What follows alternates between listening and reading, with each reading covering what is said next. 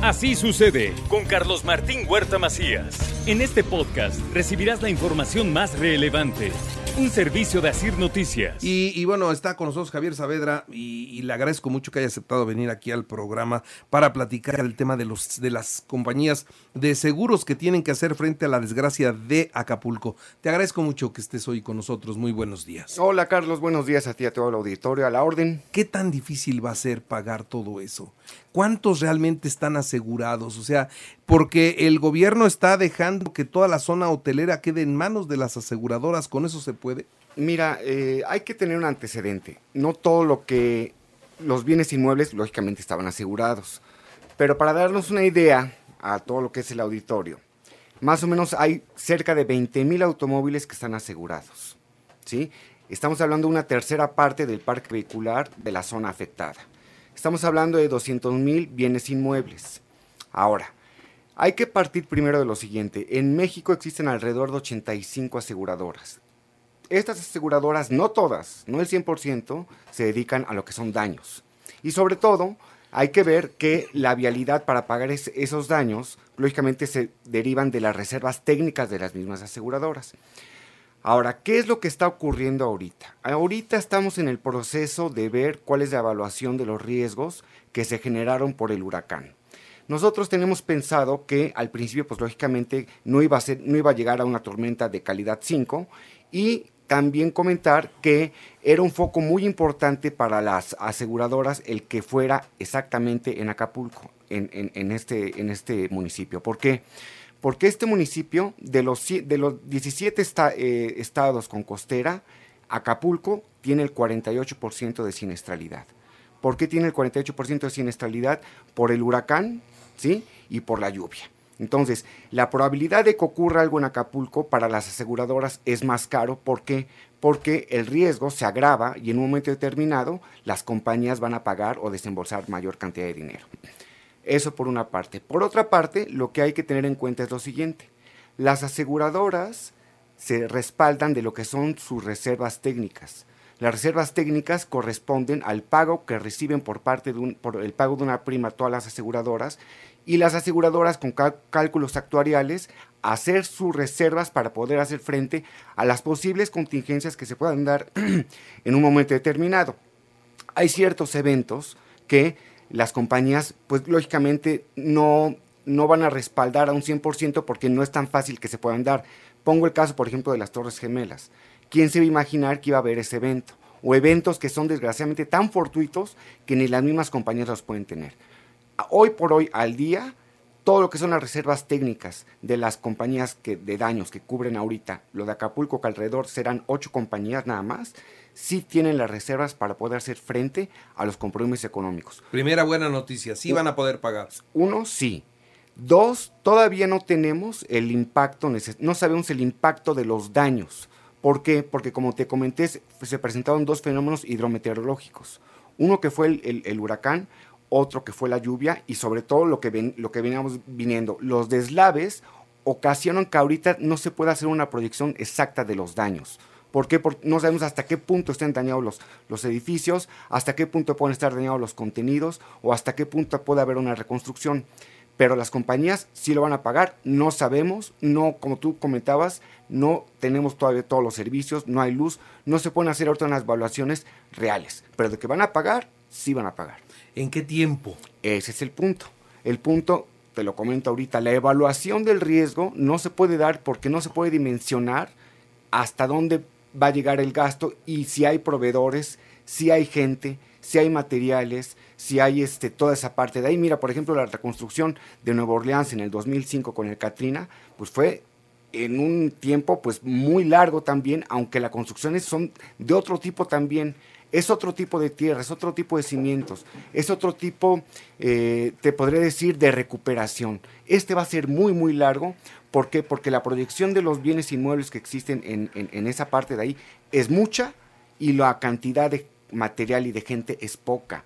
Entonces, se tendrá que ir dando con el tiempo, sí se va a dar. Ahora, Por otra parte, tú me, tú me comentabas de, lo de, lo del gobierno federal, el apoyo. El apoyo de los 61 mil millones es una cosa, lo de las aseguradoras es otra cosa, y hay fideicomisos de las mismas reservas técnicas que sí van a poder hacer frente a, a esta parte de acá.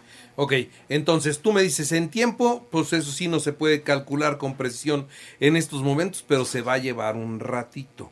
El presidente dijo que van a tener una buena Navidad en Acapulco. ¿Sí se va, se, puede pensar en eso? Mira, Carlos, yo pensaría que hay que ser aquí un poco más eh, serios en la, en la cuestión de la apreciación de los riesgos y en la cuestión de crear falsas expectativas a la gente. Entonces, si tú ves que tu casa no tienes ya nada, ningún contenido, nada, y tu casa está dañada, ¿qué esperanza les puedes dar que puedan tener una, una, buena Navidad? Yo creo que hay que ser sensatos, ser solidarios y haber dicho, bueno, ya se originó esto que no es culpa de nadie ni de nada, más que de un fenómeno natural, pero vamos a unirnos y vamos a ser esperanzador esta parte de acá para que en un tiempo determinado podamos todos juntos subsanarlo lo más rápido posible. No hay tiempo y no hay que decir mentiras. Ni las mismas aseguradoras ni los mismos actuarios podemos dimensionar lo que va a costar y en cuánto tiempo se va a recuperar. Dejaron para marzo el, el, tianguis turístico.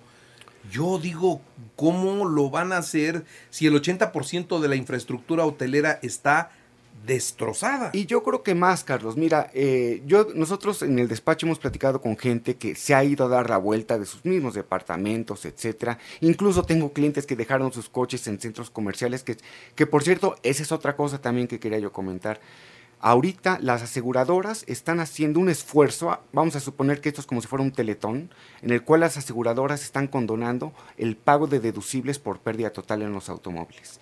Y ahorita, dentro de las diferentes coberturas que hay en los bienes inmuebles allá en Acapulco, se está pensando reducir los deducibles y los coaseguros por el pago de indemnización, que eso tanto a los hoteleros como a los a los eh, a, la gente que tiene sus eh, departamentos asegurados, sus casas, todo eso les va a ayudar. Entonces es como te comento, es un ganar ganar por parte de quien, de los afectados, de las empresas y sobre todo esto que también hay que verlo como una oportunidad de reconstrucción y de reactivación económica que le va a venir bien al Estado, ¿no? Entonces, este, yo creo que hay que sumar en ese sentido. Bien, este, y ya, ya entiendo con claridad que no se puede hablar de tiempos, pero, pero dame una idea.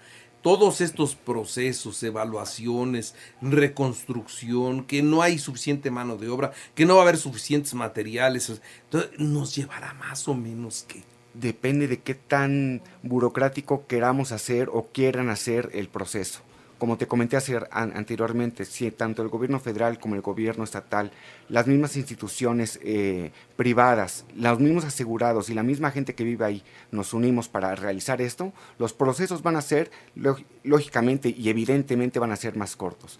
Pero no se ha dimensionado, Carlos, eh, el, efecto tan grande y económico que ha causado. Hay que bajar, ahora hay que esperar a que bajen las aguas porque no sabemos el efecto tan grande que hay. Tú comentabas en la mañana de lo que es la peste, de lo que es las condiciones ahorita ah, eh, de salud que hay allá. Eso es una parte importante y eso va a ser también otro riesgo que se va a tener que, ver, que se tiene que gastar o que se tiene que generar un dinero para poder volver a tener los sistemas de salud que se tenían anteriormente. Entonces, van a ser fases y van a ser etapas diferentes en las cuales vamos a tener que ir avanzando. Cada día tenemos un capítulo diferente de cuál es el escenario normal de, Acapulco en este sentido, ¿no? Muy bien. Pues señor, te agradezco mucho. No sé si quisieras agregar un punto importante. Estamos, estamos a la orden. Les sugiero mucho que los que tengan un seguro contratado de daños o de automóvil, se acerquen, se acerquen con sus compañías. Las, eh, la AMIS, que es la Asociación Mexicana de, Instituciones de Seguro, está muy abierta para poder eh, incluso eh, hacer endosos para pagos de, pólizas después, este, ampliaciones de, de tiempos, etcétera. Entonces, acérquense, véanlo y sí, que esto también sea un ejemplo de que no solamente pudiera ser pudo haber sido en Acapulco. Aquí en Puebla también lo hemos vivido en cuestión de terremotos, en cuestión de sismos, en cuestión de erupción volcánica. Entonces, aseguren sus patrimonios. No es, no es algo tan, tan caro y que en un momento determinado puede salvar el bien patrimonial que tenemos todos nosotros. Muy bien. Javier Saavedra, te agradezco mucho que hayas estado esta mañana aquí con nosotros. A la orden, Carlos, a ti y a todos, buen día. Gracias y buen día. Así sucede con Carlos Martín Huerta Macías. La información más relevante ahora en podcast. Sigue disfrutando de iHeartRadio.